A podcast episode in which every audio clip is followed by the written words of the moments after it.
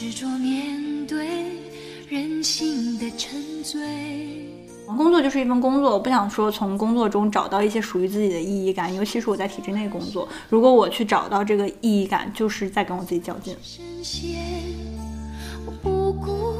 一切我觉得人可能就是过得不好的时候，才会特别想得到，呃，一个目标，达成一个，仿佛我达到了之后，我才就能过得好了，是我解决一切的来源。说就这个世界很大，然后你可以体验啊、感受的东西很多，所以可能把自己抽离出来啊，会能感觉到，嗯，就是幸福还是成功还是快乐，它不止一种模板。又怎能了解？以前的时候就会觉得当学学生时候还挺幸福的，就是我是个宝宝或者怎么样。但后来发现，出来掌控自己的人生的时候，获取更大可能的时候，才是更快乐的。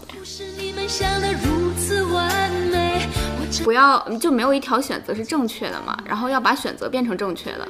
走出迷堆。选择合作伙伴的时候，只要你们的目标是一致的，那么中间碰到的问题能沟通，还能好好沟通，还是一定要好好沟通，因为能碰到一个志同道合的人，本身就是一件非常非常不容易的事情咳嗽一下，嗯好 可爱。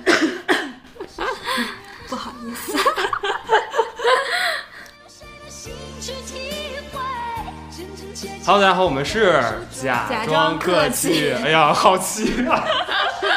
呃，然后熟悉我们的朋友可能能听出来啊，今天好像有一点不一样。然后今天呢，也是小赵假装客气第一次请到两个人来录我的播客。原来呢，我们就是总共就加上我的两个人，然后今天我们是三个人。所以说新朋友来了，我们先让两位新朋友先介绍一下自己吧。嗯，慢慢先来，还是行慢慢先来慢慢先来。OK。大家好，我是曼曼，然后在影视公司做策划，呃，毕业一年多，然后只做过这一份工作，但过得挺开心的。然后同时有几份副业，一个是跟我对面这个美女胡桃一起做脱轨实验室，然后还有一个是。呃，每年的年初都会在一个电影节做短片片审，嗯，除此之外好像没啥别的了。好，然后很多了然后大家可能看不到，然后刚才慢慢的时候，那个在说这个自我介绍的时候，一直往前往后，你知道这样会产生什么吗？你的声音会一会儿大、一会儿小，那我就但没关系，稳定一点。没关系那我这样，特别 你左右晃。对。然后胡桃来给大家介绍一下呃 Hello，大家好，我是胡桃。那我现在是在嗯、呃体制内的影视行业，但是是在体制内工作，嗯、换了非常非常多工作。现在、嗯呃研究生毕业也有一年多了。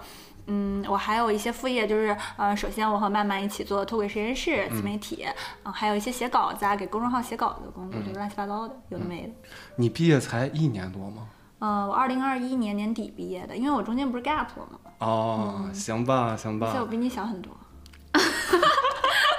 确实吧？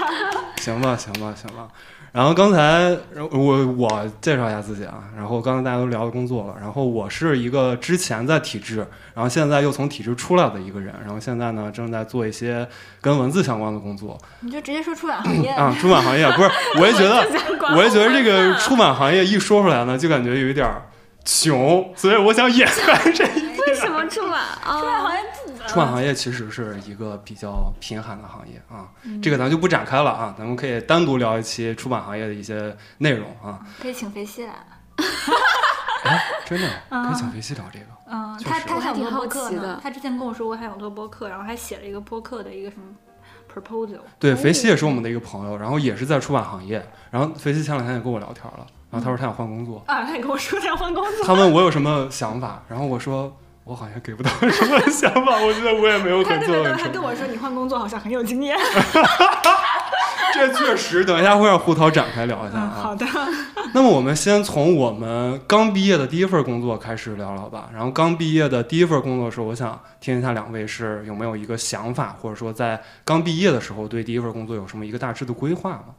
胡桃先来。嗯，因为我一直是想做影视行业嘛。嗯，其实我大学本科的时候没有这么想，我大学本科学的是传媒，但是我具体不知道自己要做什么。传媒其实是一个非常大的领域，它底下有非常非常多细致的领域，比如说出版，其实也可以，就是传媒行业也可以做，对然后包括运营啊、新媒体啊。嗯，就各种各样的吧，其实可以做很多，包括 PR，呃，这些东西。所以我当时其实是去试了各种各样的实习，记者呀、营销啊、PR 啊都做了，但我发现都不太喜欢。最后我去做了影视行业，我就觉得哎，这个东西很有意思，我自己本身也很有兴趣，所以我研究生就是往影视行业规划的。嗯，我觉得我比较正式的第一份工作其实是跟嗯之前的一个网剧的剧组，嗯，然后那个剧组的话，我呃。我是觉得，嗯，其实，在影视行业也有一个改变。一开始我也是想做文学策划，因为我自己喜欢写东西，所以就做了文学策划的实习。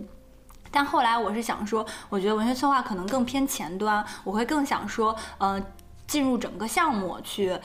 呃，做这个工作，然后看到一个全貌。所以我又转向了制片，才会去那个剧组。那个剧组其实是我第一份比较正式的一个项目制的工作。我当时的规划就是，我希望能够积累到更多的项目经验，然后进到一个比较大的公司，呃，在这个行业里深耕下去。嗯 嗯，那为什么又从一个私立的这个影视行业离开呢？嗯，对，就是嗯，我爸大学毕业、研究生毕业不算那个项目制的工作，第一份正式的就是给我交了社保的工作，是就是在一个港港港港企影呃的一个比较大的一个头部的影视行业做制片助理的工作。嗯，其实只坚持了三个月就辞职。所以为什么呢？中间有发生什么？呃，我先给大家介绍一下这个前情提要，然后呃，两位呢，他们是有一档 B 站上非常非常火的。不能算节目啊，大家可以去查一下，真的，我反正我觉得觉得非常火，至少有几期数据非常非常好。小红书比较好一些，对 对，小红书啊，大家都可以关注一下，叫做脱轨实验室。谢谢然后，谢谢然后曾经呢，有一期应该是刚刚开始做脱轨的时候，然后大家关注到脱轨，可能就是吐槽影视行业，啊，对，有有有两期是吐槽影视行业。是，所以说特别想知道一下，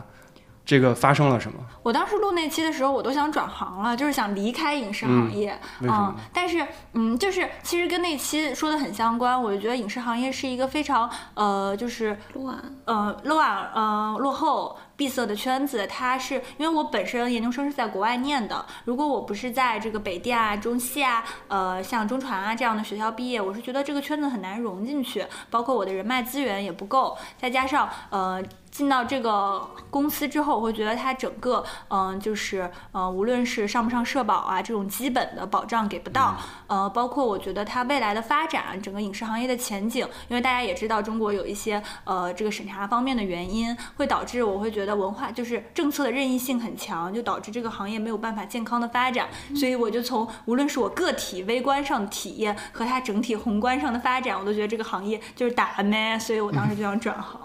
那为什么又从离开了这个行业之后，又回到体制做影视行业呢？简直是深度深度访谈。嗯就是，嗯、我转行其实尝试了。我认识小赵的时候，就是，呃，在我在尝试转进行。体制，嗯，不是，就是我其实认识你的时候，是我转尝试转行的第一份工作，当时也是在一个报社嘛，嗯，对，然后这是我尝试转行的第一份工作，但我当时会感觉到，就是嗯、影视行业的工作经验，它是虽然我有的时候也会觉得很多技能是可以迁移的，但影视行业它的工作经验就是非常垂。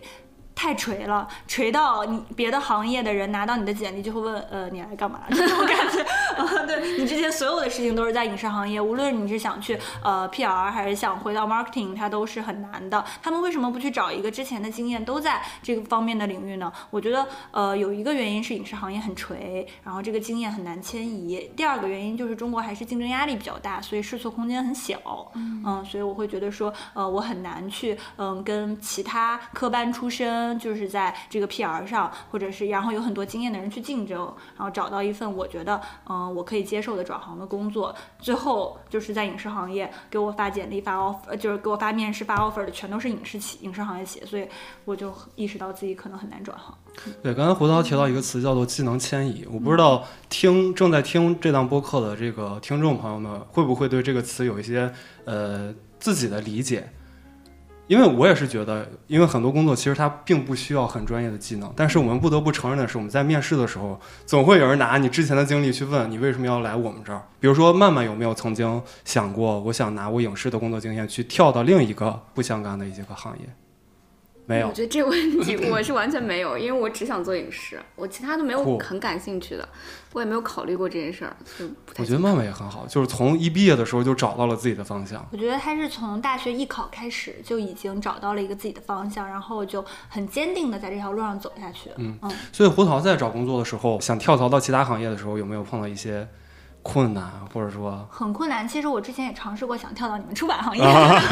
但是他们就会觉得说，嗯，我我我是我是找到很多影视行业跟出版行业相关相似的部分，然后嗯我也在面试中谈到了这些，但是他们都会想说啊，可能很不一样啊，可能怎么的。但其实我觉得这些东西没有那么难，很多工作都是的对我觉得其实嗯除了医生啊、律师啊这些工作很有门槛的那种？对对对，其实我甚至觉得金融什么的很多，嗯，因为我本科是在财经类院校嘛，然后我也学过会计，我会觉得我身边的朋友他们很多工作都是到到了工作之后才学的，嗯所以根本就跟你是不是科班没有关系，更应该看重的是你这个人的沟通能力、学习能力、认知能力这些。但是我会觉得说，嗯，现在好像不是这样，嗯但是这个好像我们凭借个人的能力也很难去改变。还是得认识人，嗯有后台，有哦关系。很有道理。这个咱们就先那个先暂放一放啊。那想问一下曼曼吧，曼曼在刚刚毕业的时候，第一份工作是怎么考虑的？因为你刚才也提到了嘛，你非常坚定的就是想做影视，然后可以说也是，呃，顺其自然的到了影视的行业。那么你选择第一份公司的时候，你考虑的是什么？我就是很自然的，就是第一年就是考研，然后差了一点点，然后没有考上，然后就想着第二年如果备考的话，我还是要找一份工作，看看市场究竟是咋样的。所以我就在毕业了之后，立马就开始投简历，有投基本上都是投的同一个岗位，就是策划或者责编，然后。非常自然的，就是我投了那几个，然后给我发了 offer 之后，问了一下我的老师，然后他正好觉得这个我现在在这个公司比较不错，他们之前有过合作，然后我就过来了，就非常非常自然，顺理成章，就没过三四天的时间，我就确定了这份工作，就自然而然的进入这份工作。我当时的预期就是说，我的目标就是说，我要把一个电视剧如何从前端开始，就是购买 IP 开始，一直到它孵化播出完成之后，它整个流程我都要接受一遍，就感受一遍，然后大概对它有一个初步的概念就好了。然后我对它的期许就很低，然后也没有指望自己深度参与，或者说呃有什么发挥能力的空间。然后但是没想到我到这份工作之后，我觉得各方面带给我的还是挺让我满意的。嗯，就是首先就是。它让我觉得我的很多技能，以前我并不在意的那些技能被运用起来了。就比如说，我从小到大都特别喜欢看动漫、小说、漫画，然后看了很多，然后所以在我在写 IP 推荐，或者说在那个就是做项目的时候，会非常的容易能知道观众喜欢看什么，然后年轻的观众嗨点爽点在哪儿。尤其是，嗯、因为我之前特别喜欢的 IP，然后它被在我们公司被改编了，然后我还有幸参与了进来，所以我的意见也变得相对来说更重要一些，我能够对它的内容产生一定的影响，然后我就觉得就还蛮好的，就。嗯，而且在这其中，我以前会有一点就是没有那么擅长去表达我的想法，或者是表达我的呃诉求。但是在这个工作中，因为很多开会的时候，你被迫要支棱起来，你要去发表意见，你要去做决策，然后你要去给出意见。这个时候，我就会不断的就 去磨练这个技能，然后也是让我觉得成长比较大的一点。所以这两个方面，就是一个是在我兴趣爱好上面，嗯，不断去做工作，让我觉得在并不累，然后还是在我想做的情况下去完成这份工作，就没有给我很大压力。然后再一个就是让我以前就是表达不行的时候，我现在表达也变得更好了，更自信了。就这两个方面让我觉得这个是收获是超过了我对第一份工作预期的。然后可能唯一的不满就是也没有说不满啊，就是说小心小心啊！对，就是感觉，就是感觉做影视都会有一个问题，就是一个是一个项目的周期特别长，然后中间会很磨人、很反复，就是能不能真正推出来结果，就是都是未知的，就总会遇到一些，嗯。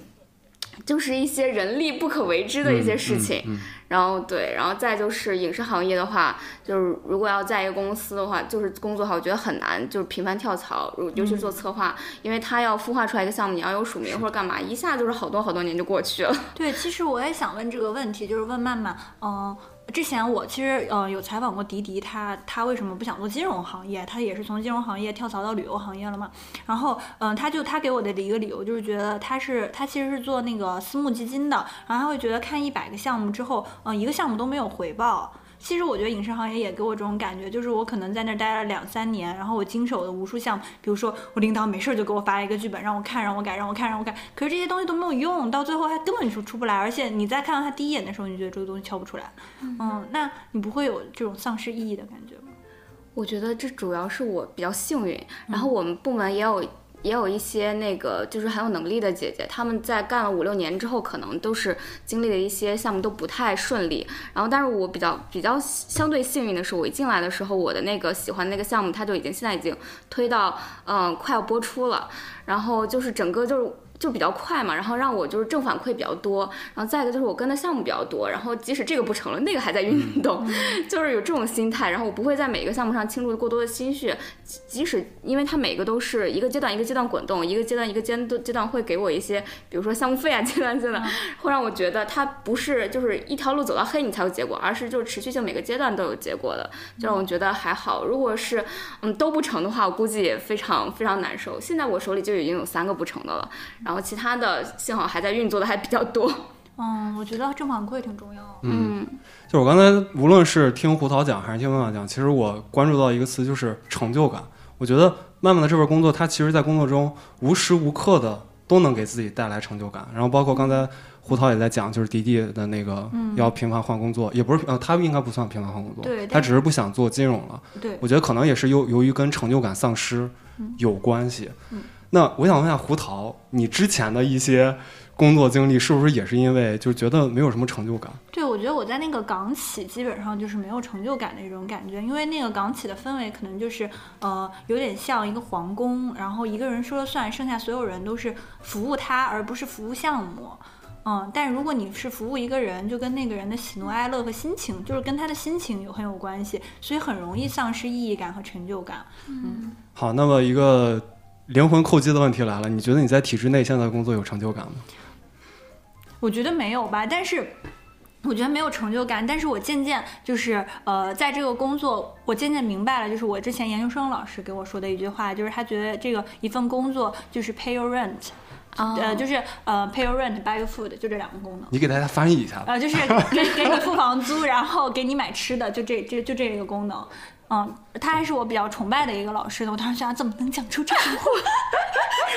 结果现在我就觉得，嗯，确实是这样。工作就是对我来说，至少是，嗯，工作就是一份工作。我不想说从工作中找到一些属于自己的意义感，尤其是我在体制内工作。如果我去找到这个意义感，就是在跟我自己较劲。嗯，所以说胡桃可以这么说，现在把呃成就感的获取方式都放在本职工作之外，比如说脱轨，比如说自己的小红书运营。我其实突然想到那个大卫·格雷伯那本书，就是《毫无意义的工作》，嗯你知道吧？就是我觉得那个书就讲的很好啊，嗯，就是大多数人可能都是在做一些 bullshit job。那也是想问一下二位，那同时一份工作，它具备成就感，同时它也会有压迫感，那这两个你们会怎么去平衡？就是其实我现在说的是，我现在就是这样，我我现在工作也是这样，包括胡桃姐姐，胡桃 姐姐。对我姐是医生嘛，哦你的姐姐，我对以为是胡桃小姐姐。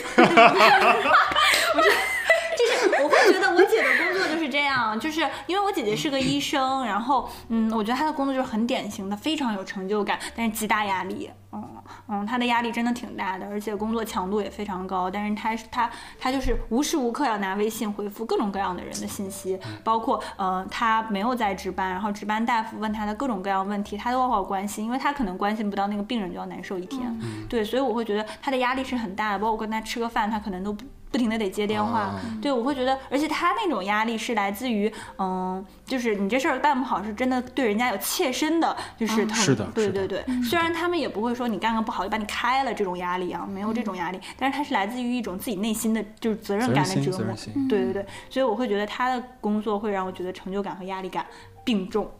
所以那胡桃有没有请教过姐姐？也是我非常想请教姐姐的一个问题，就是她怎样去平衡她工作中的成就感和工作中所带来的压迫？嗯，我会觉得说他的成就感远大于压迫。嗯，因为他有的时候还会收到那种病人给的锦旗呢，然后他那个时候就很开心啊，然后考到主治啊，考到这个考到那个，然后他就很开心的发朋友圈啊什么的，我就觉得，嗯，而且他们的整个科室的氛围像跟大家庭一样，大家互相帮助，我会觉得，嗯，他的工作就是他的生活了已经，嗯，然后那种成就感，嗯，我觉得对他来说那种压力反而是，呃，成幸福的必然的代价。哎，我现在就做不到这一点。我现在的工作就是非常有，呃，其实也有成就感，嗯因为我还是喜欢做那种可被感知的价值嘛。嗯但是不得不说，我现在工作也是因为每天每天都要加班，然后住的也比较远，回家一般就十点多了，早上十点就要到工位。晚上十点回家。嗯我觉得那种压力感是来自于到底这个压力感你觉得是不是有必要的？嗯因为我觉得医生的工作他的压力是嗯、呃有必要的，但是你这个压力我有点觉得是人给的。嗯，这个会提取出当 show notes。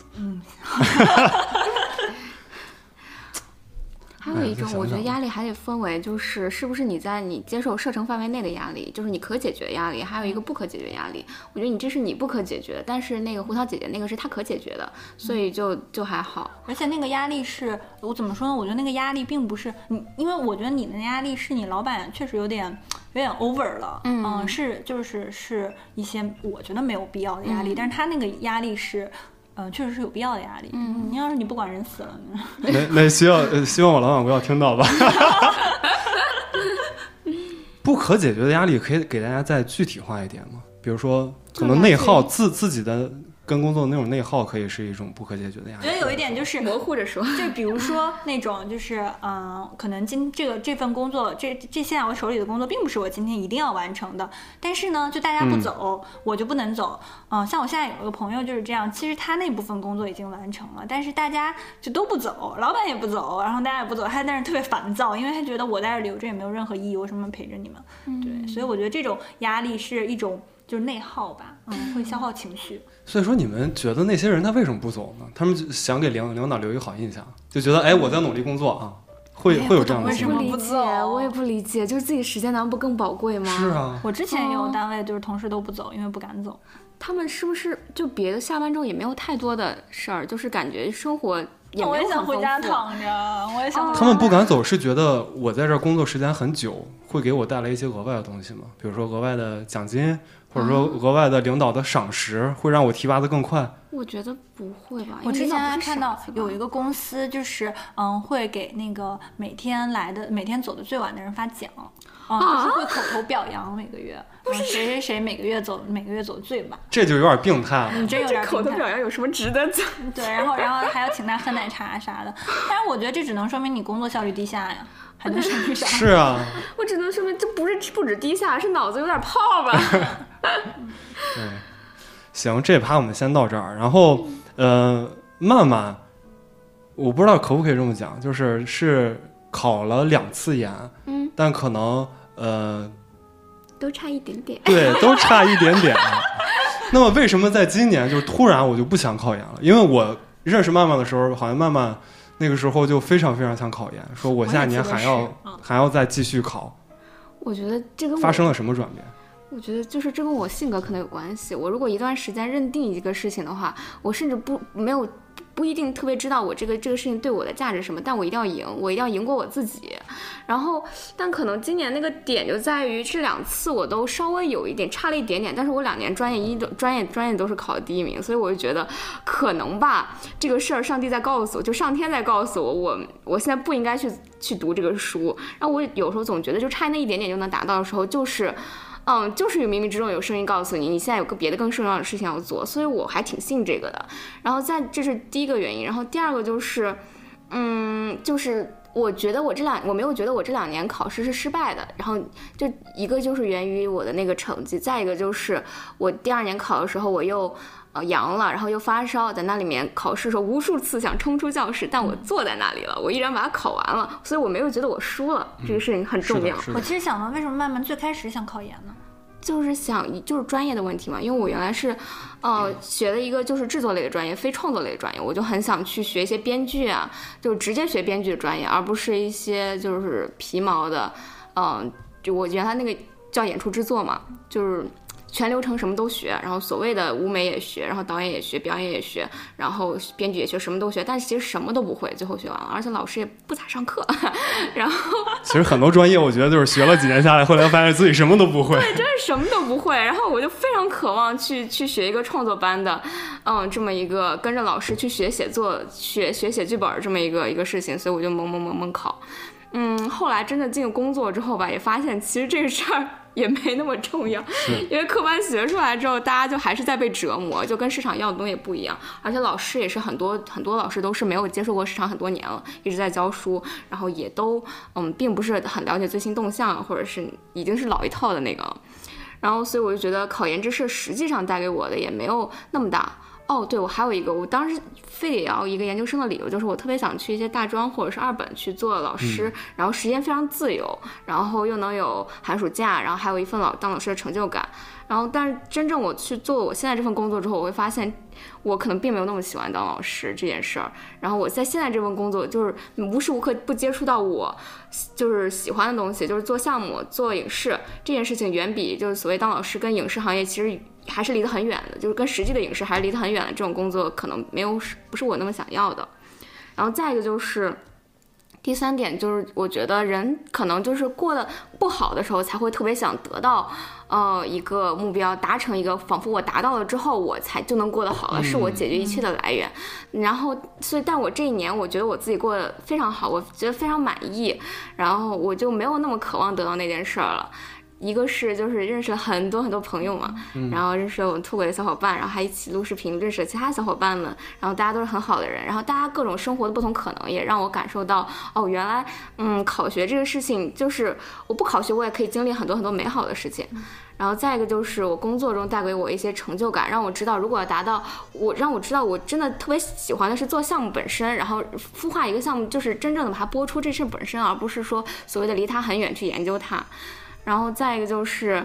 嗯，就是我有了很多时间，我有我有更有比上学的时候更像一个成年人一样去规划我的生活，就有很认真考考虑就是谈恋爱或者是其他的带给我的影响，然后包括我的周末有去参加一些陌生人社交活动，去拓宽我的社交圈，然后再就是安排出了很多周末就回家跟我爸妈相处，然后以及就是去跟我的父母。嗯，就是去跟我的就安排好了我的假期，去带我的父母出去旅游，然后去做好攻略啊什么的，这些都是我以前在上学的时候是会忽略去搁置的。我当我是个学生的身份的时候，我会觉得，哦，我还我会觉得我还小。但当我成了一个工作人、成年人之后，我会觉得，哦，成年人的世界是这么广阔，我可以肩负起来责任，我可以做到很多事情，我可以成为我想要的大人，而不是所谓的学生，我只把他自己当一个小孩子这么样去看待。所以你说这个，我突然就想起来之前我读的一本书，就是叫《被讨厌的勇气》嘛。嗯。然后就阿德的心理学，他其实有讲到一个概念叫共同体感受，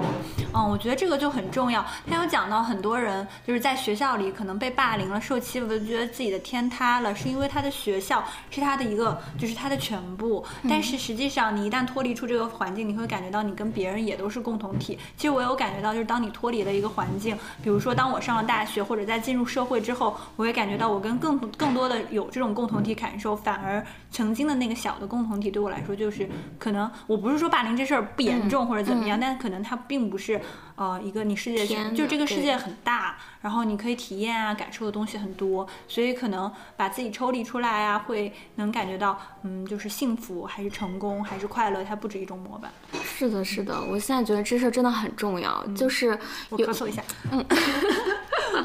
好可爱，不好意思。以前的时候就会觉得当学生时候还挺幸福的，就是我是个宝宝或者怎么样。但后来发现，出来掌控自己的人生的时候，获取更大可能的时候，才是。更快乐。我觉得之前，嗯，其实我也是读研究生嘛，嗯，也没有想过别的。大三就开始申请，包括你考研，其实我们可能都觉得，就是，嗯，就是我觉得很多中国孩子都有这个想法，就是好像，嗯，只有这么一条独木桥，独就是独木桥可以走，只有这么一个模板，只有这么一条路。但实际上，就包括我们做脱轨实验室，其实我们的 slogan 就是，嗯。我们 slogan 是啥的？哦，说的头头是道的，你 怎么在这儿卡了呢？人生，不是，不是，那那个是是生活是人生是旷野，对 对对，对我们当时想的也是，就是说，嗯、想看看想采访更多脱轨的人，因为他们好像人生不在正轨上，但可能其实没有这个 right track。包括我们之前不是也在那个一些软件上跟外国人聊天，他们也是觉得这并不是就是没有这样一个概念，对，只有适合自己的 track 就是轨道，没有。没有一个就是通用的，所有人都适合的成功的模板。我刚才胡涛说到那个，就是在外国人在软件上聊天，我还以为胡涛要打广告了。对对对，我还以为要打广告了。但确实让我就是就胡桃刚刚说的，让我想到一句话，就是说不要就没有一条选择是正确的嘛，然后要把选择变成正确的。我觉得就是这一年就是让我反正意识到了这一点，并不是说考上研或者是找到一个好工作，或者是找到一个好对象，它就是正确的唯一正确的路，而是你无论做什么选择都有可能有机会把它变成正确的。嗯，因为毕竟人生没有回头路嘛。是的，是的。呃，刚才那个出去的那个，让两位自己运行了一段时间，哎，发现好爽啊！就是发现不用自己在，然后两位 也能聊很好。呃，但是我还是想问一下，刚才曼曼就是考研的那个点，顺曼曼考研那个点，呃，曼曼会觉得两次考研或者说更长时间的那个考研，对于自己的本职工作是一种耽误吗？我不知道可不可以这么讲。对于本职工作是对，因为考研也要花费很多的时间和精力去准备、去复习。那会不会影响到自己的本职工作，或者说会不会觉得，那如果说我不考研，我把所有的精力都放在本职工作的时候，我的本职工作说不定会能做得更好？我觉得我可能会有一点点，但是我，嗯，我我我会这样想，我会就是因为我不会脱产考研嘛，我一直会一定一边工作一边考研，但我会告诉自己，如果这份工作中我有我特别想去争取的，我依然会去争取，我不会说是因为我要去考研了，然后我这本职工作就放住了。其实，在备考过程中，我还是把工作先放到第一位的。就比如说，当时我备考时候有两个项目，就新项目，然后问我想不想上，然后我 毫不犹豫的举手，我 完全没有想到自己还要考试这件事情，就我依然去争取我想做的事情，然后只是在我在做的过程中，我会。告诉自己我要快点把它完成，嗯然后我要努力的去，然后留点时间去备考这样子。所以我觉得对，实际上对我的工作没有太大影响，但确实考考研这事儿会让我觉得，就是边工作边考研会很内耗、很焦虑，因为就是没有大块儿时间去准备，会觉得看不进去，然后背不过来，然后一来回切换工作和考研就很很烦。嗯，所以可能也这也是第二年没有考特别好原因吧。但我也并不想就是。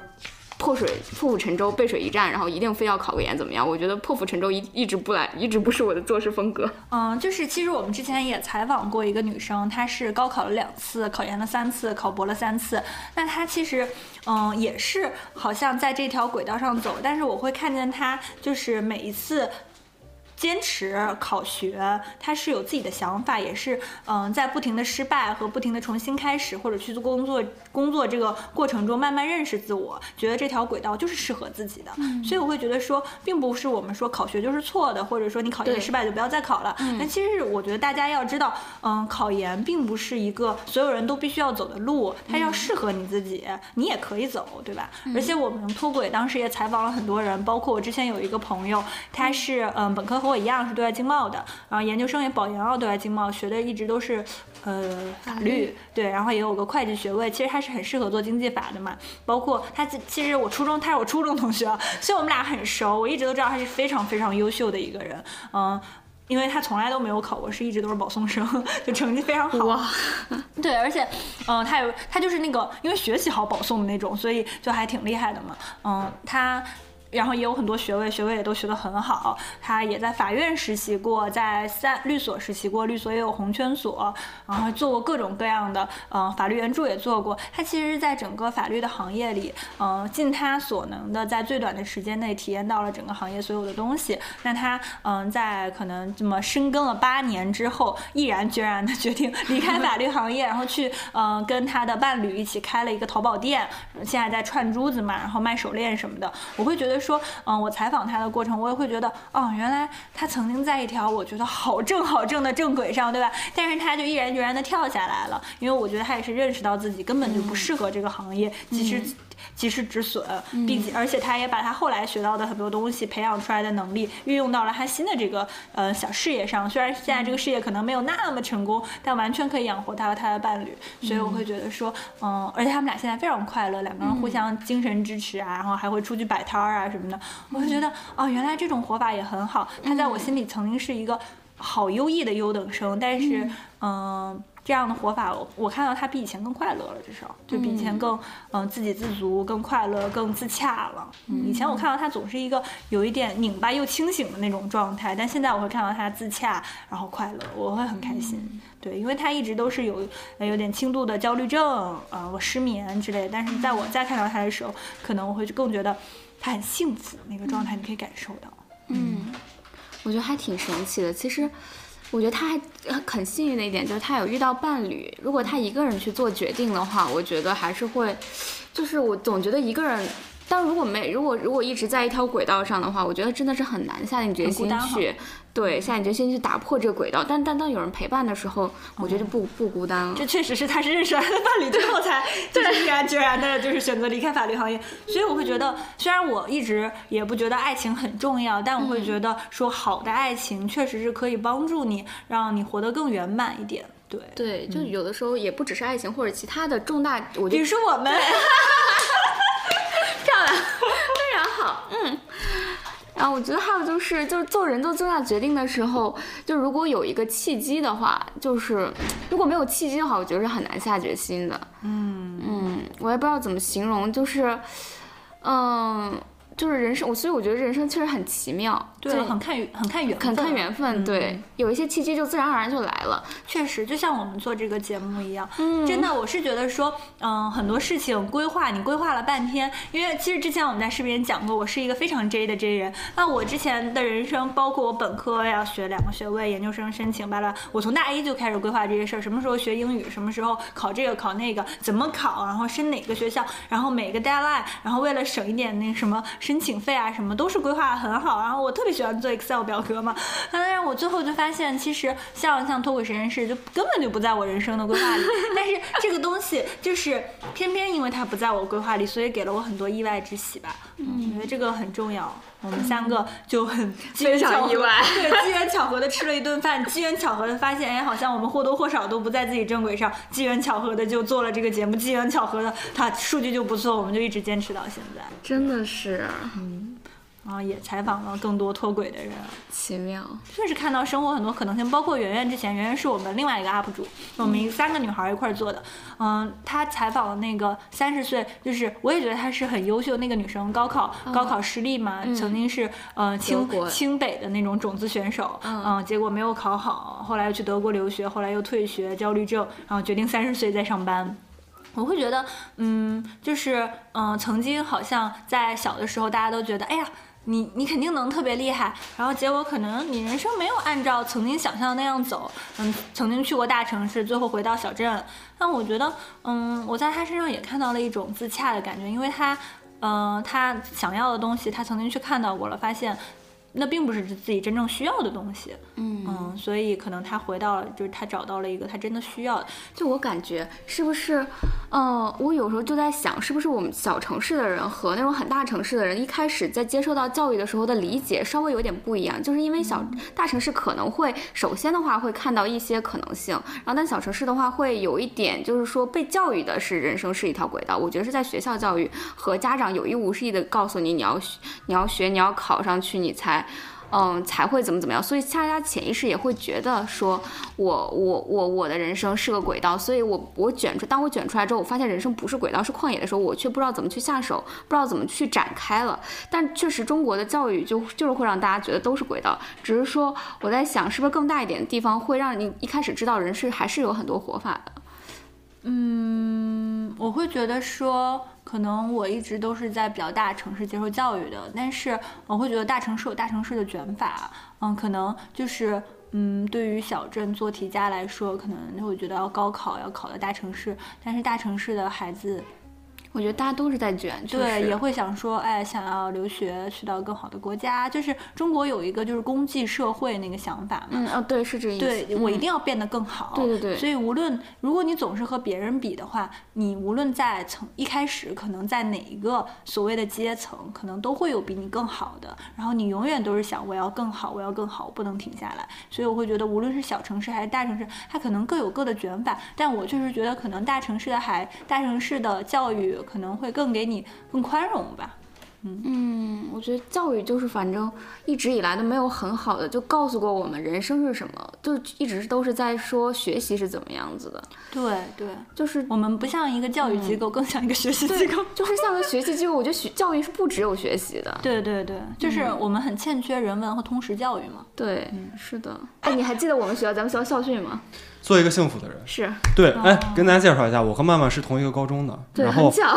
对同一个高中，而且家也住的非常非常近。啊，我们高中校训站出来让祖国挑选，什么？真的假的？太夸张了！而且我们学校就在中南海旁边嘛。我当时觉得哇，这个好贴切，我们确实会站出来让祖国挑选。我的天，特别特别 over 我们那个校训，而且你确实，因为我们不是在天安门是是上学嘛，然后我就觉得你确实可以马上就站出去，然后我们的校训简直就是两个完全不一样的对。啊，好激动。但是好像现在也也改了，就改成那种板板正正的那种两个字两个字两个字两个字。但是那个是一直都有嘛？但作为一个幸福的人，不一直放门上，不是门上那个楼上。楼楼楼里是吧？对，我们楼站出来，好点啊，每天早上出来跑操的时候，站站出来祖国挑选。我们每次那个升旗仪式最后一句话一定是这个站出来让祖国挑选。我天，我天，我有点 这这这就是北京的教育，好震惊啊！又红又专的北京非常有责。任感，这让我们觉得我们那个非常个体。我觉得你们那个挺好的，做一个幸福的人就是超好对啊，对啊，很好啊。这个这果然跟小城市 没有什么关系，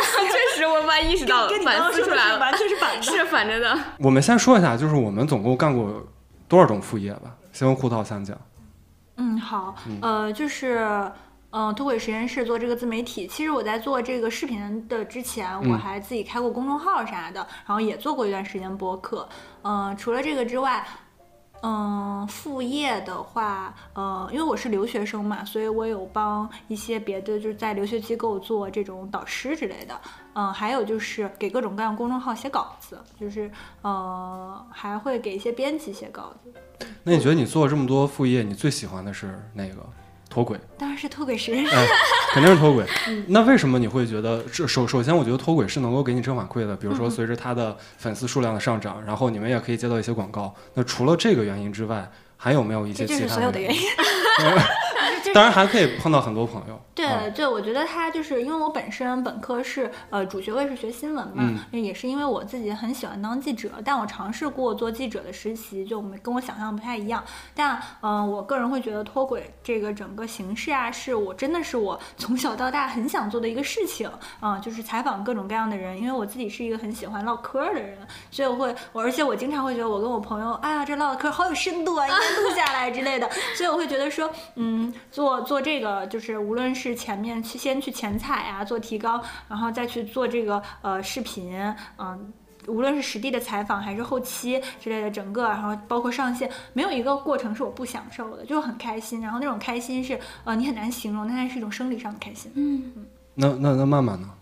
我当然是最喜欢脱轨呃，首就首先有没有做过除了脱轨之外其他的副业？短片片审，就那个短片片审，然后正在其实也是不在做了一个，嗯就是你说啊那个创业的项目，短剧嗯做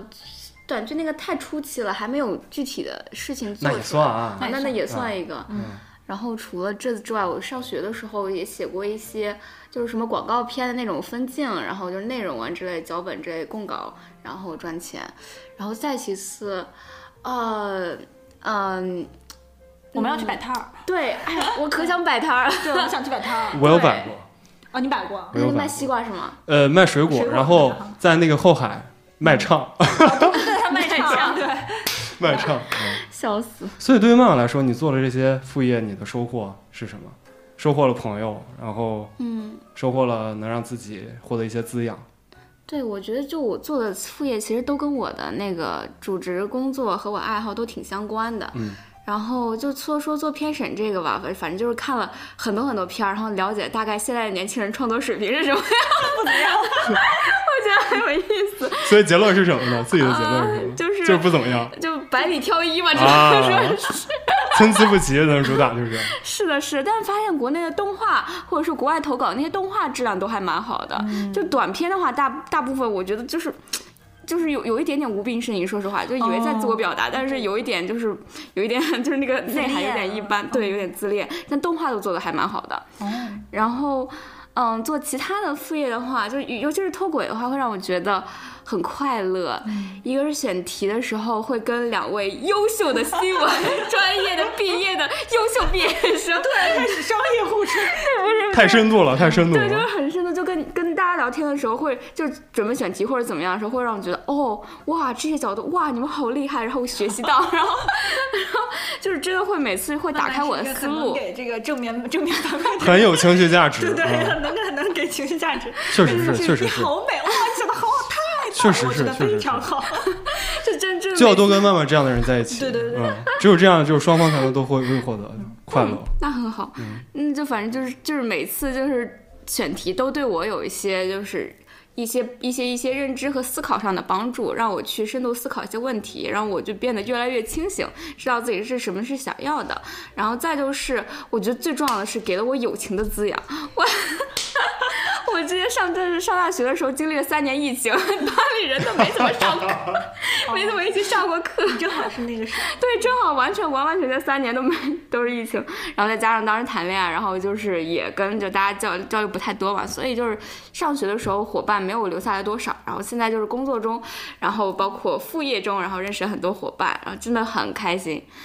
嗯，然后还有就是，就做脱轨的时候，因为我们就剪辑是分着剪嘛，然后我是剪最后一道，就加一些特效之类的，然后每次加特效也会让我觉得非常快乐，就找一些很幽默的点啊或者怎么样，就一直剪进去。开始剪辑的时候，我完全在在乎，感觉不到那个时间的流逝，就是沉浸进来，会让我觉得好有收获。而且从这一期再反过去看第一期的时候，看我那些音乐家的，看我那些反应包加的，哦，我觉得我很有成长，很有进步。哦，真的我会觉得这个呃就是开心是生理上的。嗯，是的，就很开心。刚才曼曼说那个剪辑上的进步，我也是能够明显感觉到。我现在就感觉，无论是咱们的画面质量，因为我我就看了咱们最近几期嘛，哇，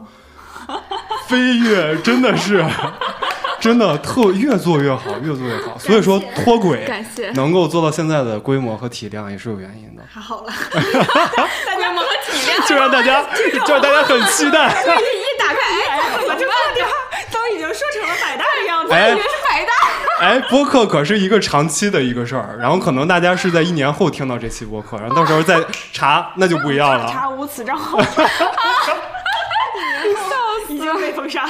对，然后包括做这个事情，让我意识到很重要一点，就是做一件事儿完成，伙伴非常重要，就合作很重要。以前可能就是自己哼哧哼哧想做，但也坚持不下来，效果也一般。但有伙伴之后，这事儿变不一样了。对对，我也觉得，我之前自己做公众号播客的时候，就会觉得天哪，就是做不做都拉倒。但是有伙伴之后，首先是有责任心了嘛。你知道你拖延的话，嗯，那你第二个环第二个节点那个人，那你就没办法啊，然后你没法跟人交代。然后嗯，还有就是有人鼓励你，然后大家一起想选题，一起拉会议。包括你知道吗？圆圆就是写了一个二零二三年度总结。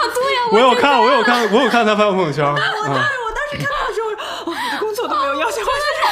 而且很专业，那个表格是怎么做就是的？柱状图对什么的。对对，然后他说啊，那个胡桃把小红书的部分加一下吧。我当时我加不出来，比如我不会做那个表儿，我当时说呃，我说写哟，我就给他大致写了一下。刚才呃，无论是胡桃还是曼曼，其实提到了一个伙伴非常重要，然后分工也非常重要。然后我特别想知道你们是在做播呃在做脱轨期间是如何分工的。然后比如说你们肯定也会有一些选择上的争执，我觉得这个好啊，然后圆圆觉得那个好，曼曼觉得另一个又会更好。一般是我和圆圆在争执。你都们挺好。就你们怎么处理这样的关系？因为我觉得人和人的关系蛮难处理的。我觉得还是有一个确实有磨合期。嗯啊我和圆圆都是可能是对内容上都比较有自己的就是执着，对，然后可能然后也包括对一些呃抠一些字眼的时候，我们都有自己的想法。但是我觉得这个就是像跟谈恋爱差不多吧，就有互相妥协、互相妥协、互相包容的一个点。而且我觉得之前其实曼曼在我们的视频里也讲过，就是要让。呃擅长的人做擅长的事儿，嗯，像曼曼就更适合做百万后期嘛，对，所以就是曼曼主要做后期，然后可能就是呃我来写脚本啊，然后圆圆负责法国的部分啊，对我觉得就是大家是有自己分工，包括圆圆是一个很会沟通和交流的人，可能商务这块儿就他来负责会比较好一点。刚才胡桃和曼曼说的那个人特别重要，我非常非常有感触。然后现在播客其实就是我一个人在做，我要负责选题、剪辑、上传以及微信粉丝群的运营，就很累。嗯，然后我非常非常羡慕脱轨能有你们这样的伙伴，能够一块儿并肩作战。我觉得这确实挺神奇，因为我们三个就是一拍即合，其实我们也都不太了解对方的性格啥。嗯，对，我记得当时胡桃有给我讲过，说你们三个要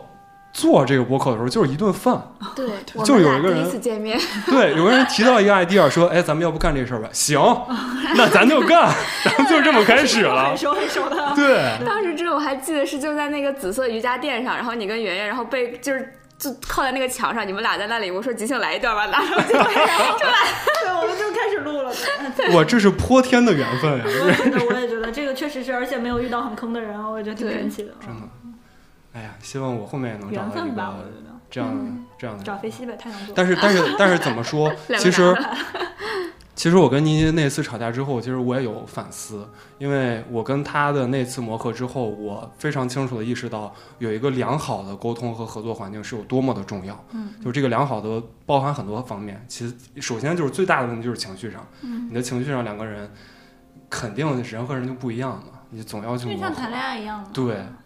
然后就然后其他有些事儿呢，就是没有什么不能沟通的，只要你们的目标一致，只要你们的目标都是 OK，我想把这件事情做好，那就足够了。然后中间的有些分歧其实都是可以化解的，我现在是觉得，就是反正就是也给听众给一些建议吧，也算是建议，就是选择合作伙伴的时候，其实只要你们的目标是一致的，那么中间碰到的问题能沟通，还能好好沟通，还是一定要好好沟通，因为能碰到一个志同道合的人，本身就是一件非常非常不容易的事情。对，两个冲的人确实没有办法在一块儿做事，我现在是发现了，就是你像曼曼这种性格就。很适合一起做事，而且妈妈很靠谱，就是她不会划水什么的。是就是我的就是我的，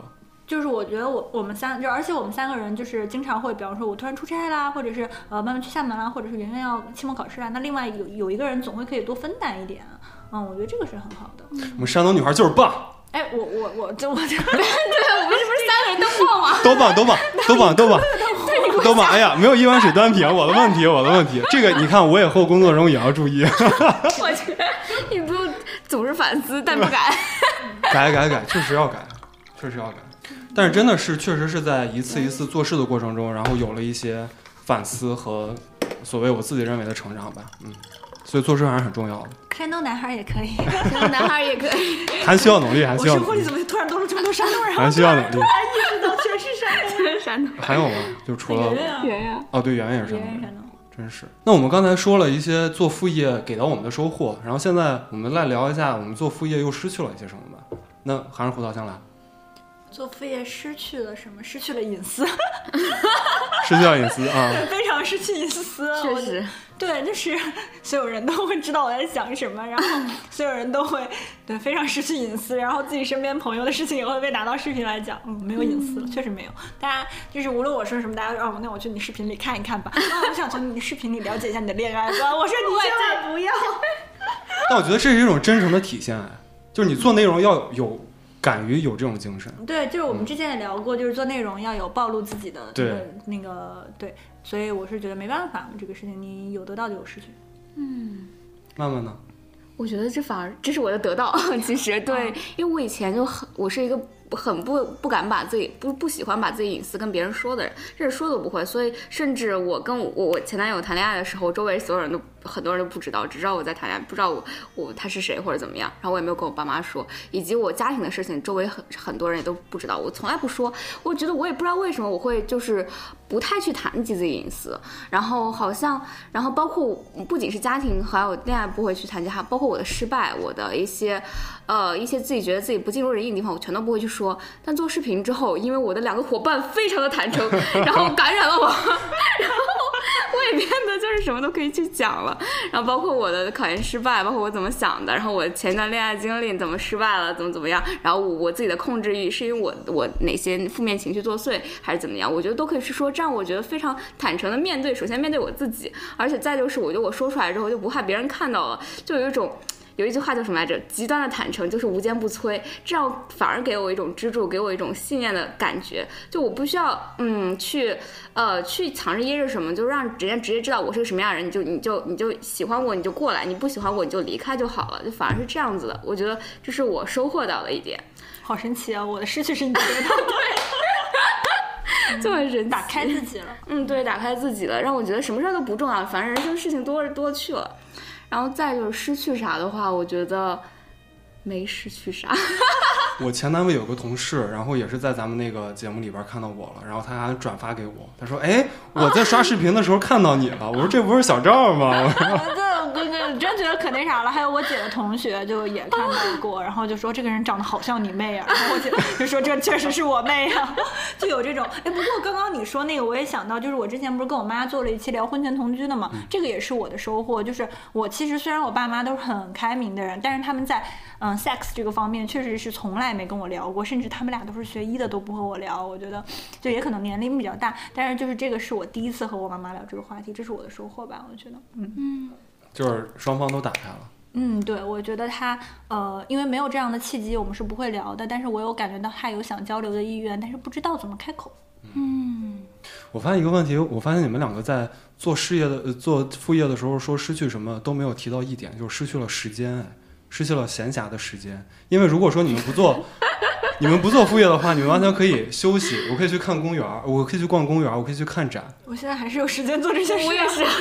哇，你们的工作是有多闲？哥我真的还有时间做这些啊。我也是。我我现在完全没有。因为我们录视频的话，可能就是两三周才录一次，然后呃，我们剪视频可能会放到工作日的晚上，或者是我有的时候工作日就剪了，午休就剪了，嗯，所以不是很占时间，我觉得没有占时间。所以你们录一次，两三周录一次，然后会分很很多期剪，两期、三期这样。我们差不多一次可以录到录三期，嗯，对，因为你们播客就是，但我们我们明年也想做播客来着，我们会成为竞品。那咱们刚才聊这么多副业了，你们会鼓励身边的人去做副业吗？我会呀、对，嗯嗯为什么呢？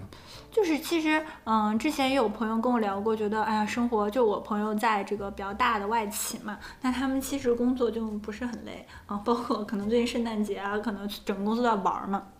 然后他们还会放两套假，就是放德企德国那边假日，然后就很震惊。对，然后而且工资也很高，所以但是他就会嗯、呃找不到生活的意义。嗯，我觉得我我鼓励很多人做副业的原因，都是因为我觉得嗯这份工作定然不是你的爱好啊，他是做呃销售政策的，这个肯定不是他的爱好嘛，他也不会用自己闲暇时候去研究、哎、怎么把这个销售政策定得更好啊，不是？就比如说我之前有朋友做 marketing，他自己闲暇的时候还会研究，哎，怎么就那个品牌会给我做更好，这事儿有意思吗？然后我做电影的朋友可能没事儿就该看电影，因为他们的爱好就是爱好就是工作，所以我觉得，哎，包括我做旅游的朋友也是嘛，他们爱好就是工作，所以可能他会找到意义感。但是你做销售政策啊，或者是做什么工程师的这种，他就没有这种感觉，所以他会有一点失去呃失去意义感。我觉得我会鼓励他们做一个副业，因为他们更能在这之中找到一些呃养分吧，嗯除了钱以外的养分。嗯，那慢慢呢？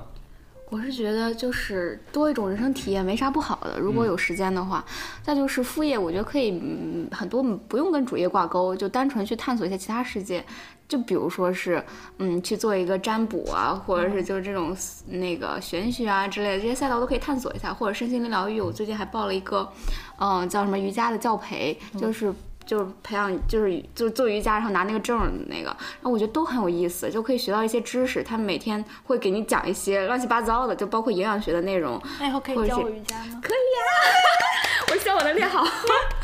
对，我觉得这然后再就是说，就是一些像那个开个小店儿啊，淘宝店，或者说去穿个珠子，然后对，还有就是卖个那个炒烤冷面之类的，我觉得都挺有意思的。狗头萝莉啊！啊，倒也不是那种，就就更更更生活化一点的，对，斜杠一点，就包括你很很多时候可能就是不在我们视野范围里的那些那些职业，反而你能赚到钱，反而你发现自己哦，我好喜欢干这个。有的人可能就是脑力劳动做多了之后，真的不想再干脑力劳动，就是闲暇的时候就可以做一些体力劳动。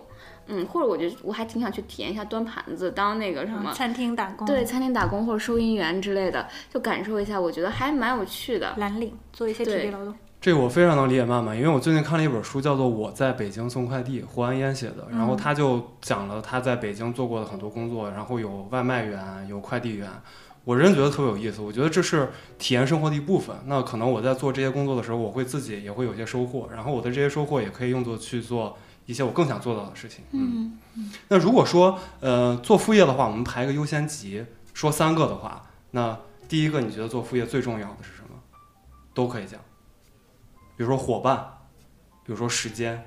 我觉得是想去做的冲动。嗯就是你看别人做这事儿，哦，你也想跃跃欲试，那个感觉，我觉得是才是你想做的，就不要逆着自己的呃生理想法去走。然后再一个就是，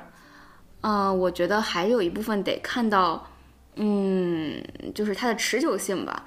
嗯、我觉得分两种，如果是你单纯的就是这一段时间，比如说这两个周，然后可能想尝试个副业，你可能随便干点啥都行。但是如果真的想长久做副业的话，你要看到它的持久性。就比如说做个自媒体是，呃，是具有那个长期累加的一个效果的。比如说开个小店也是，它能作为你的一部分浅显的小资产啊什么之类，它可以往后继续滚动。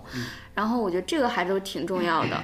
然后再一个就是第三个，我觉得就是要看。呃，投入产出比，因为很多副业，比如说卖衣服、卖衣服、卖吃的之类，它会有一些投资，比如说呃，就是房租啊，或者说那个嗯进货的钱之类的。嗯，你毕竟做副业不是为了去嗯、撒钱去的，对吧？还是要有一点收入的，因为它就是说一定占用了你的时间，然后你需要有一些正反馈，这个时候就要考虑你花你投入多少，然后能产出多少，还是要有一些预计规划的，不能是一头热就进去了。然后这是我觉得三个比较重要的部分。嗯就是我刚才听了妈妈就是说，不非常重要一点就是不要为了做而做，或者说不要看到别人做，哎，好像他们做的还不错，要不我也试试吧。就是要不断的去问自己，我自己真正想要做到那个方向是什么。只有这样，我们才能有做这件事情的原始冲动，然后同时也会具有妈妈第二点说的那个持久性、持续性。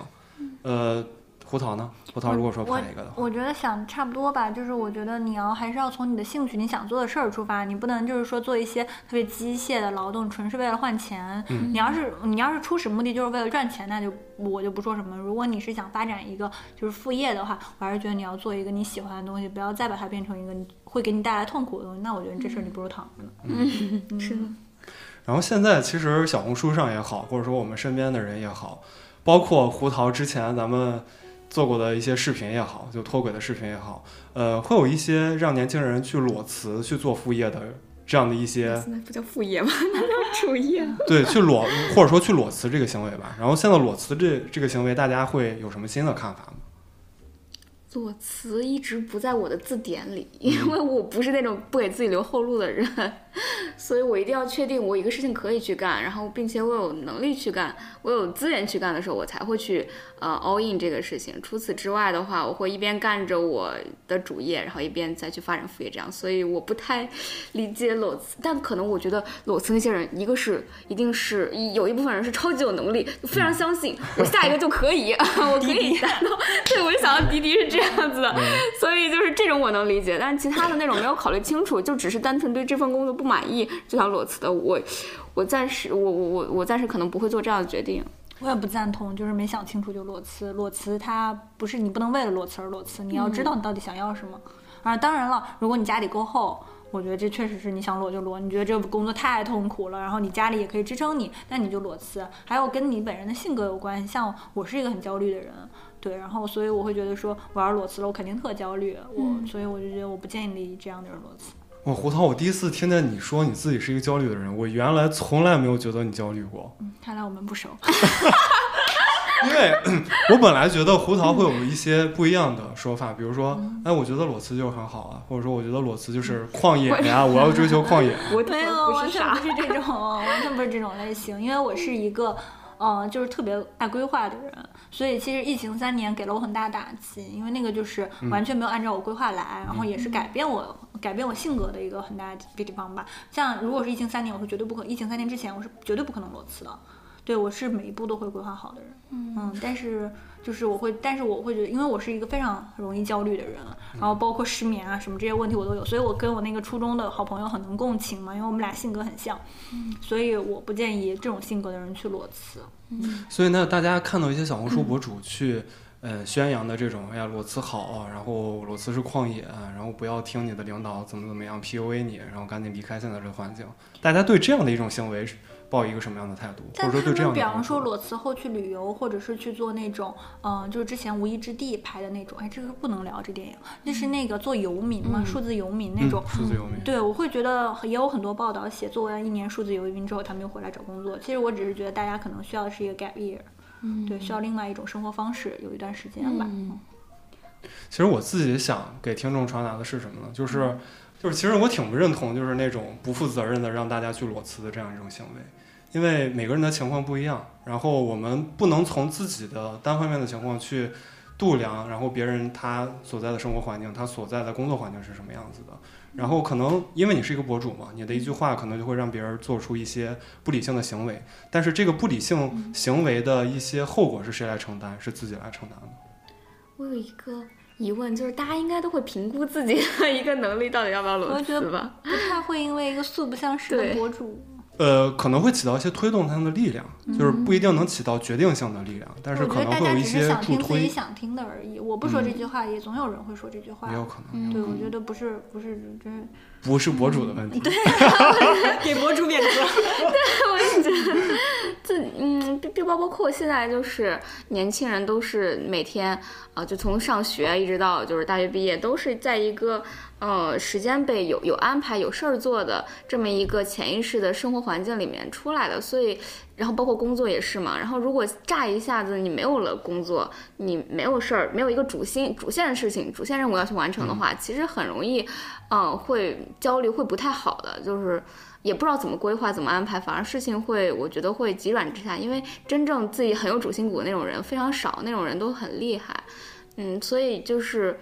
嗯，大家不要轻易去这么尝试，是的，是的，我是的。有朋友是他有想创业，然后都快创一半了，他才辞职的。嗯嗯，就已经是，嗯，我我知道我辞完职之后，我可以全职去创业了。嗯那种我觉得所以还是有规划的，而不是说一个冲动的行为。但如果你现在的工作真的折磨到你精神啊、身体啊都有问题，我也觉得大家没有必要。就是这么坚持。我说实话，我觉得很多人可能大家都是独生子女啊，这样啊、家里还是可以给一些支持。我觉得你没必要跟自己为难为难自己太多。就如果你真的身体啊、精神啊都出了问题，我觉得还是回你该回家回家。这个很暖，嗯，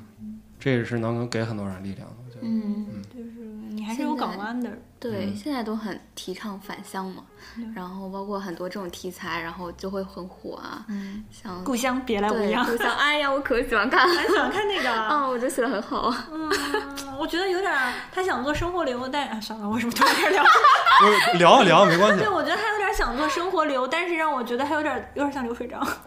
我就是很喜欢这种流水账，对，但我也喜我喜欢日式的那种流水账，因为我觉得他的流水账是有意思的，很多情节。但我会觉得《姑娘别来无恙》有些地儿让我觉得没啥意思。嗯虽然我很喜欢任素汐和李雪琴的表演吧，嗯，我觉得他们俩演的很好，但我会觉得有些地儿就没啥意思，看看就觉得呃可以当个背景乐。我和我朋友吃饭的时候，经常就我们边唠嗑这边放《故乡别来无恙》，因为它很适合当 BGM。等一下，咱们就放这个。啊，可以，可以可以，挺好的，挺好的，劝我所有人返乡。就也我也不是说就是呃鼓励大家返乡，因为我会觉得北上广这样的城市，就如果返乡了的话，可能你想录个播客、录个视频，你没法聚这么多人。对嗯是的对，就这个可能性可能就没有了嘛。而且确实也可以在这儿交到很多朋友。我也不是说北上广不好，但我会觉得说，如果大家没有必要就是，嗯，我不我不鼓励出吃苦教育，就是大家不要觉得职场上给你的磨难是能让我 what doesn't kill me make me stronger，我觉得是的不这样是的是的对我真的觉得不是这样的。嗯我就觉得说，嗯，大家没有必要为难自己。如果真的身体心理到了你自己不能承受的地步，无论别人怎么说，该走走。对，对，我也这么觉得。会放弃也是一种勇气。嗯，对，我们刚才说到返乡这个问题，因为胡桃他就是北京人，可能没有这个烦恼。慢慢会有一些时候想到过我回家吧，有过这样想法？从来没有过。啊，是因为什么呢？我觉得这就很奇妙。反正我第一次来北京，就除了以前游就是游学玩什么之类的，就第一次来北京考学的时候，我就会觉得冥冥之中，我觉得我就我就挺有归属感的，我要在这里待着。那有没有想过，呃，我不回家，然后我换个北京之外的城市生活？有没也没有我那胡那胡桃有想过？我有啊，我想去那个洛杉矶生活，还有北欧、丹麦啊这些地方，啊 对，嗯，还有还有一些卢森堡啊这些城市我也啊不这些国家我也接受啊，法国呀什么的，哎，法国啊可以可以去找法国圆圆的生活还蛮蛮好的。我有这些想法呀，我想换个城市生活。对，我就看圆圆每天都在发她她的生活，啊我就觉得我没有去法国，我看圆圆的生活，我感觉就跟她一块儿在生活。深度体验。那所以，我们刚才聊了副业，然后聊了一些我们对生活、工作，包括感情的一些想法。那我们对未来自己，无论是主业还是副业，有没有一个大致的规划呢？要不胡桃先来还是？虽然我是一个 J 人，但是我现在已经丧失规划了。是因为进了体制就是太幸福了，是吗？就是嗯，我我觉得主业的话，可能还是有规划。我会想说，想利用体制内这个平台，多结识一些想要结识的资源和人脉，因为这确实是一个比较好的背书。然后我自己不算什么，但是背靠一个大的平台或者体制，大家就愿意跟你结交。对，我会想说，嗯、我觉得主业带给我的就是这个，因为如我做副业，我就是自己嘛，所以可能就是想主动的结识人脉很难。但副业的话，我会更相信吸引力法则，就是我想越做越好，让别人来认识我。胡桃会想在体制内往上爬吗？比如说，我想当处长，我想因为我不当局长是党，员，因为我不是党员，我 我不行。就是从来没有想过，即便现在在体制内那样的一个环境当中，因为我其实虽然是在体制内，但我是影视行业，所以我接触的就包括我对接的人也都是影视行业的人，他很难让我爬上去。嗯，对，除非而且即使你拍出那种很那啥的片子，大家也会更呃更提拔。比如说我在法院系统，那他肯定会提拔做法做学法律的人，他不会提拔你一个学影视的人做影视的人。对，这很正常。所以慢慢呢，慢慢对自己的，哎，胡胡子还没说完呢，副业呢？副业我就是想，呃，圆圆有一些规划写在他的耳边。对我，我觉得就是脱轨的话，我会呃希望它越做越好，越做越大，但是我会更希望说它不要呃变得非常就是呃功利，对功嗯呃对，还是要做我们想就是保持那个初心吧。虽然我觉得这个很俗啊，但是我会觉得我我会想说它，我不想让它变成一个让我痛苦的东西。嗯我觉得初心能够保证，只要时间足够久，功和利都会有。嗯，我自己是这么认为的，因为内容，我觉得我还是觉得内容、内容、内容是最核心的东西，无论是任何一种，就是内容的外在形式，视频也好，播客也好，内容永远都是最核心的东西啊。所以慢慢呢，慢慢对自己的主业和副业我对我的副业的话，就是希望副业做大做强，耶、脱轨，对，脱轨做大做强。嗯然后主业的话，我会有一点点那种所谓的三十五岁焦虑，或者说四十岁焦虑，因为那个时候可能。哦，一个是影视行业都是江山代有才人出，什么就是一一茬换着一茬的嘛。然后再一个就是那个时候可能已经假设，如果按我的规划的话，可能就是结婚了，或者说有生育了，或者怎么样的话，就是肯定很难的生，他们在个人上也有规划。嗯，假设，真是真是假设，然后这就会占用我大部分的工作时间，但是我真的不想对我的工作放手，我觉得工作是我生命中很重要的一部分，所以说我现在可能就要为我的三十五岁啊、四十多岁啊去做一些工作上的努力，我不想在我三四十岁的时候被淘汰，我依然想要对我一些项目有一些把控权，压力依然感上来想做一点，慢慢能做领导，我觉得我做不了领导的。慢慢可以做领导 依。然我倒也没有想做领导，因为我觉得我不适合做领导，我适合做二把手，我适合做帮助领导干活的人。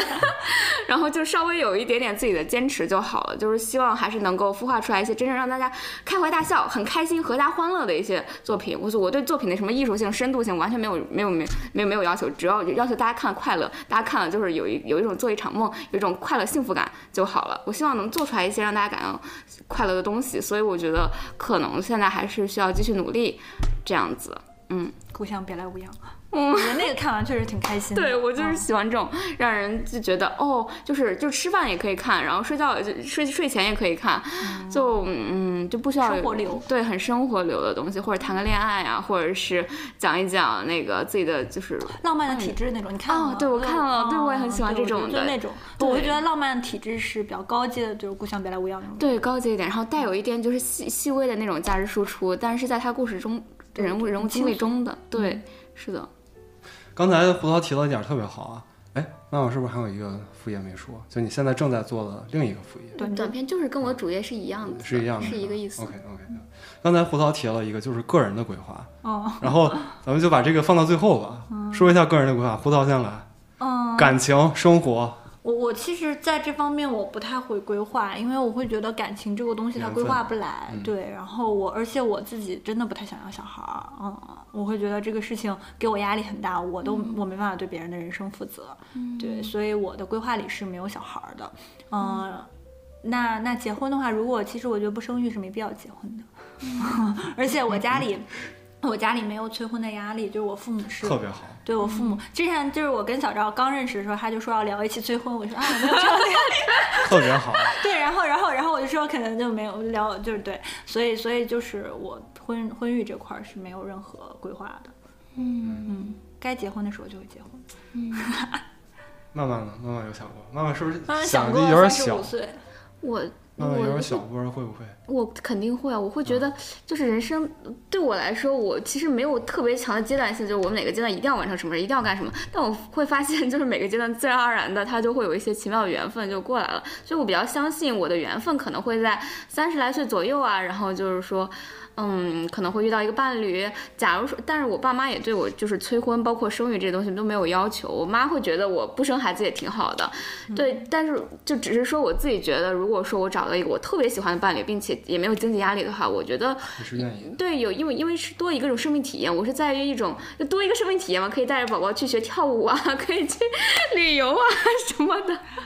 我觉得这个都蛮好的，就是从体验这个角度上来说，嗯，但前提是可能有一些好的缘分才会导向到这里，如果反正就顺其自然嘛，但我还是愿意去相信我会有好的缘分的一。定会有，一定对，我认可做妈妈是有总比没有的好的一定会。有。嗯，行吧，那这期播客呢，我们跟大家也聊了挺多的，不知道大家能够在我们的这个聊天中呢，能不能有一些呃想法，或者说小小的感触，嗯、也欢迎大家在评论区给我们留言。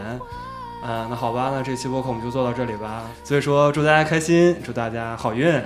祝大家幸福，拜拜拜拜。